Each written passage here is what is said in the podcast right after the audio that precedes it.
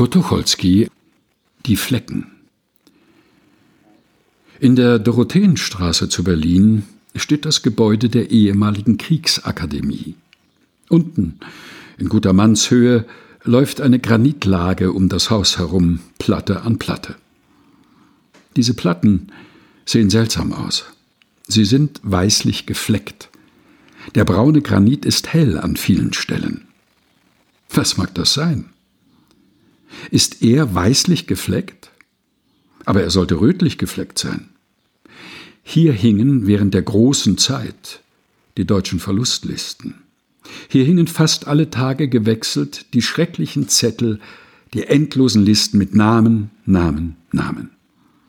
Ich besitze die Nummer eins dieser Dokumente. Da sind noch sorgfältig die Truppenteile angegeben. Wenig Tote stehen auf der ersten Liste. Sie war sehr kurz, diese Nummer eins. Ich weiß nicht, wie viele dann erschienen sind, aber sie gingen hoch hinauf, bis über die Nummer tausend. Namen an Namen. Und jedes Mal hieß das, dass ein Menschenleben ausgelöscht war oder vermisst, für die nächste Zukunft ausgestrichen oder verstümmelt, leicht oder schwer. Da hingen sie, da wo jetzt die weißen Flecken sind. Da hingen sie, vor ihnen drängten sich die hunderte schweigender Menschen, die ihr Liebstes draußen hatten und die zitterten, dass sie diesen einzigen Namen unter allen den Tausenden hier läsen. Was kümmerten sie die Müllers und Schulzes und Lehmanns, die hier aushingen? Mochten Tausende und Tausende verrecken, wenn er nur nicht dabei war. Und an dieser Gesinnung ertüchtigte sich der Krieg. Und an dieser Gesinnung hat es gelegen, dass es vier lange Jahre so gehen konnte. Wären wir alle für einen aufgestanden, alle wie ein Mann, wer weiß, ob es so lange gedauert hätte. Man hat mir gesagt, ich wisse nicht, wie der deutsche Mann sterben könne. Ich weiß es wohl. Ich weiß aber auch, wie die deutsche Frau weinen kann. Und ich weiß, wie sie heute weint, da sie langsam qualvoll, langsam erkennt, wofür er gestorben ist. Wofür?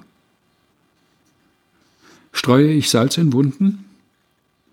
Aber ich möchte das himmlische Feuer in Wunden brennen. Ich möchte den Trauernden zurufen, für nichts ist er gestorben, für einen Wahnsinn, für nichts, für nichts, für nichts. Im Laufe der Jahre werden ja diese weißen Flecken allmählich vom Regen abgewaschen werden und schwinden.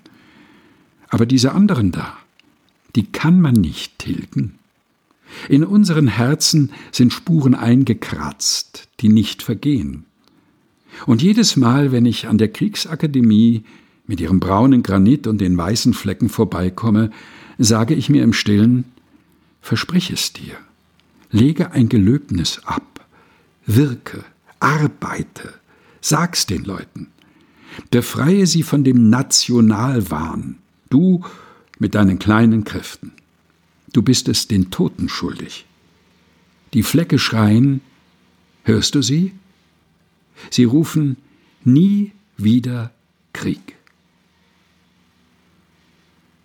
Kurt Tucholsky alias Ignaz Wrobel Die Flecken, geschrieben 1919.